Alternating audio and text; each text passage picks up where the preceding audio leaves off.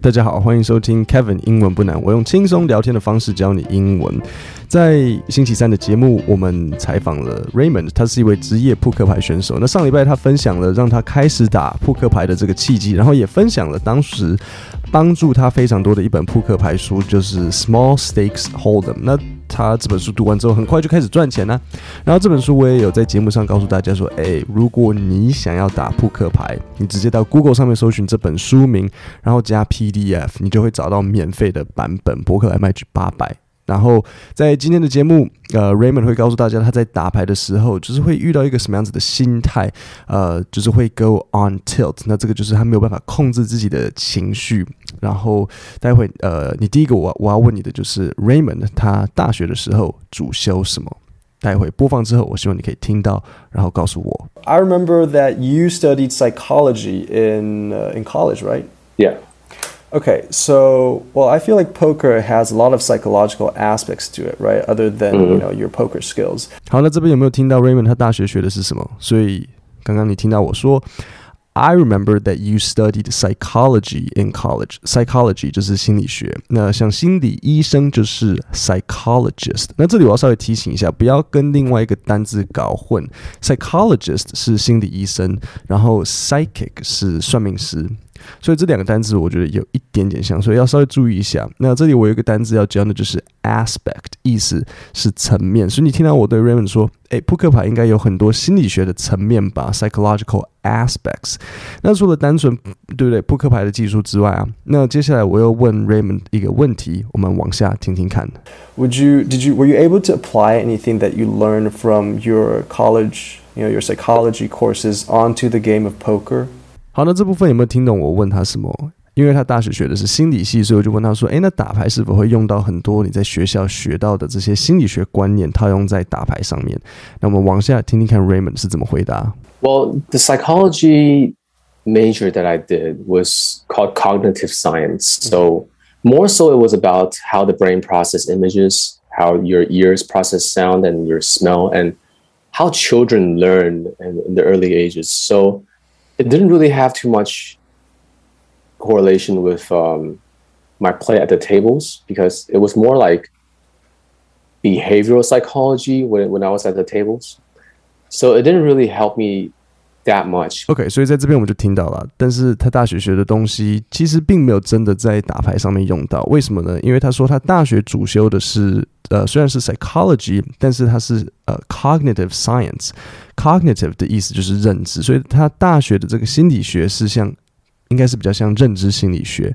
那他说认知心理学是呃内容是在讲什么？就是在说脑筋如何处理影像，然后耳朵如何处理声音，然后小孩在小的时候他是如何学习。所以你听到他说，So it didn't really have too much correlation. Correlation 就是关系。It didn't really have too much correlation with my play at the tables. 那我要稍微提醒一下，如果你听到他讲说 at the tables，然后你想说哈什么什么桌子，那其实他在讲的当然就是牌桌啊。那他就说，他大学学的这些东西对他在打牌这方面没有什么帮助，因为在打牌的时候，你需要的是行为心理学，because it was more like behavioral psychology when I was at the tables. OK，那我们就往下听听看。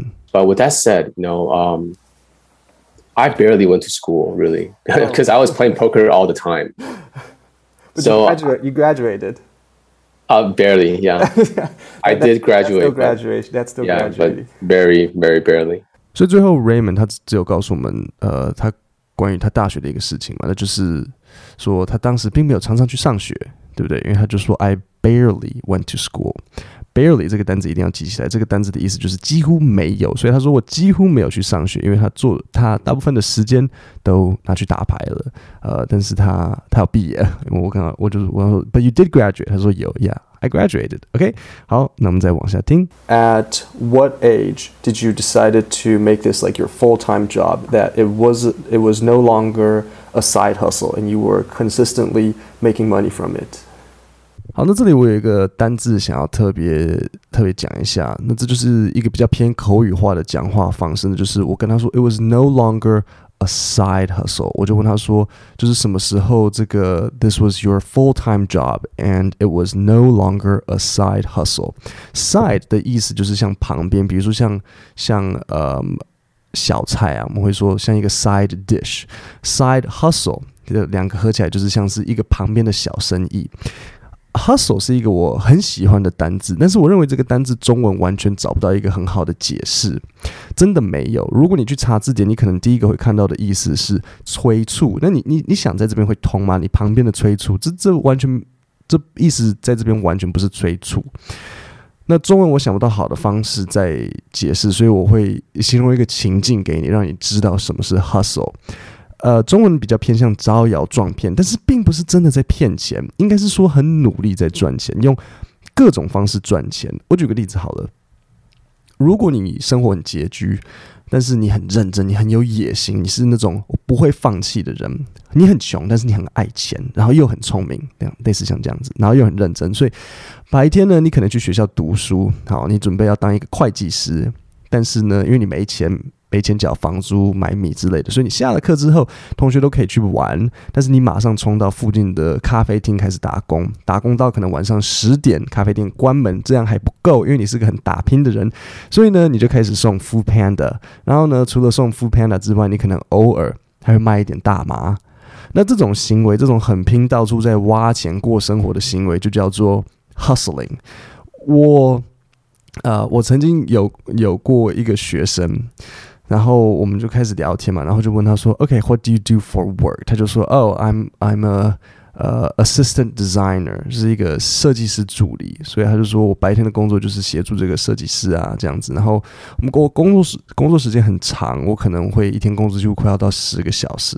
我就说：“哦，OK，OK。”他就说：“But I have a second job。”我就说：“Oh, oh, really? What is it？” 然后他就跟我说：“哦，我是一个酒醋小姐。”我就：“Oh。”真的假的？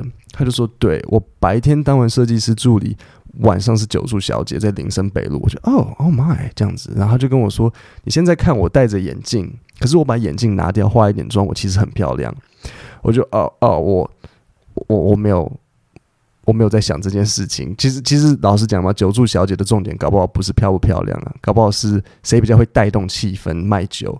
那像。他就说他每天可能比如说什么两点多才可以睡觉之类的。那像这种行为、这种生活就叫做 hustle。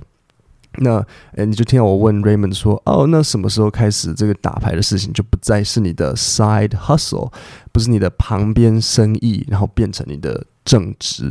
Well, I very quickly became a winner. Uh-huh. Although by not much, because the the environment was really good. So as long as you follow the strict rule, you didn't go what we say on tilt, which is you lose your emotions and you just play um, as your mind wish. As long as that didn't happen, I was a winner. 所以这边 Raymond 他就告诉我们了，他就说他很快就是一个赢家了。他说 I very I very quickly became a winner, although by not much。尽管没有赢赢太多了，就是没有赚很多钱，可是他很快就赢钱了。 那而且就是只要好好跟着规矩，然后不要 go on tilt，这是他们的行话。那不知道你有没有听出来 go on tilt 是什么意思？Raymond 他有解释，他说，which is you lose your emotions，OK，lose your emotions。你你失去了你的这个情绪管理，you lose your emotions and you just play as your mind wish，就是你想到哪就达到哪。OK，所以我们知道 go on tilt 就是没有好好控制自己的情绪，然后开始瞎弄。所以 Raymond 就说，只要他没有呃 go on tilt 这件事情，他就是他就是一直一一直一直赢，就是一个 winner。But I did go through times of um, you know going from starting from fifty bucks and then making the bankroll up to about three thousand and then I would take some, you know, run of bad luck. I would lose my mind, and then um, I would lose it all in one night. So I would just go on tilt. 但是呢，有时候他还是会不小心发生这个用情绪在打牌的这个事情，然后他 他就说，呃，比如说拿到了一手坏牌，然后没有想清楚，然后就一整个晚上就全部都输光了。他就说，I would just go on tilt. What's the, what's the most? What is the most amount you've lost in in one night? Um, so so all these numbers that um, back in my college days, so I went broke nine times during this cycle, like going from starting from like 50 bucks or 100 bucks and then getting up to six, uh, you know, 3,000, 6,000 and would lose it all in one night. That happened nine times. And the worst was 60K, about 2 million Taiwanese dollar. Okay. So okay. I lost that in like 20 minutes. Um, back in 20 in, minutes. Um, in 20 minutes. Yeah. Like when I went on tilt, I lost in 20 minutes. But the most I've lost in one hand in my entire career is a lot more than that, like more, a lot more than 60K. yeah. 那这边我就要来解释一下这边的几个单字。我首先问 Raymond，就是说，哎，你一个晚上输过最多的钱是输了多少？然后 Raymond 就告诉我们说，哦，他在打牌的这个过程呢，总共有呃破产了九次，就是他赚钱赚的赚赚，然后结果啊，然后就一个晚上全部都输光了，发生了九次。他说 the cycle。然后不知道你有没有听到他说他一直输最多是多少？你听到他说 and the worst。Was 60k. So 60k 就是个十百千万，六万美金嘛，就是一百八十万台币。那，所以他才说 almost two million，就将近两百万。然后他也是因为他 go on tilt，就是这个打这个扑克牌，我相信可能跟股票很像吧，就是你不能够忽然之间因为情绪的关系，然后就呃就乱弄。我相信有在做股票的人应该很可以理解这个 Raymond 所说的那个被情绪影响 go on tilt。我在国外可能在他的节目上也常常跟大家说。不能被情绪影响，就像我一直要跟大家说，不要一直瞎背单词，然后国外的听众还是会一直被情绪影响，然后你们很多人还是一直瞎背单词。所以，如果你没有听呃上上礼拜的节目，我在讲一些背单词的方式，我现在赶快讲一下背单词呢。重点是你一定要有一个情境，比如说像读一本书，或是听一个节目，然后不要一直背太多，这两个是最关键的。OK，好，那我们现在就再重复一次刚刚的内容，让你们全部仔细听一次。然后我这次不会打断你们，然后记得呃试着去抓一些我刚刚有特别讲的一些单字跟片语。I remember that you studied psychology in uh, in college, right? Yeah. Okay, so well, I feel like poker has a lot of psychological aspects to it, right? Other than mm-hmm. you know your poker skills. Would you did you were you able to apply anything that you learned from your college you know your psychology courses onto the game of poker? Well, the psychology major that I did was called cognitive science. Mm-hmm. So more so it was about how the brain process images, how your ears process sound and your smell and how children learn in, in the early ages. So it didn't really have too much correlation with um, my play at the tables because it was more like behavioral psychology when, when I was at the tables. So it didn't really help me that much. But with that said, you know, um, I barely went to school really because oh. I was playing poker all the time. But so you, graduate, you graduated. Uh, barely, yeah. I did graduate. That's still graduation. That's still yeah, graduating. But very, very barely. At what age did you decided to make this like your full time job? That it was it was no longer a side hustle and you were consistently making money from it? Well, I very quickly became a winner, uh-huh. although by not much, because the, the environment was really good. So as long as you follow the strict rule and you didn't go what we say on tilt, which is you lose your emotions and you just play um, as your mind wish, as long as that didn't happen, I was a winner. But I did go through times of um, you know going from starting from 50 bucks and then making the bankroll up to about 3000 and then i would take some you know run of bad luck. I would lose my mind and then um, i would lose it all in one night. So i would just go on tilt what's, so the, what's the most what is the most amount you've lost in in one night?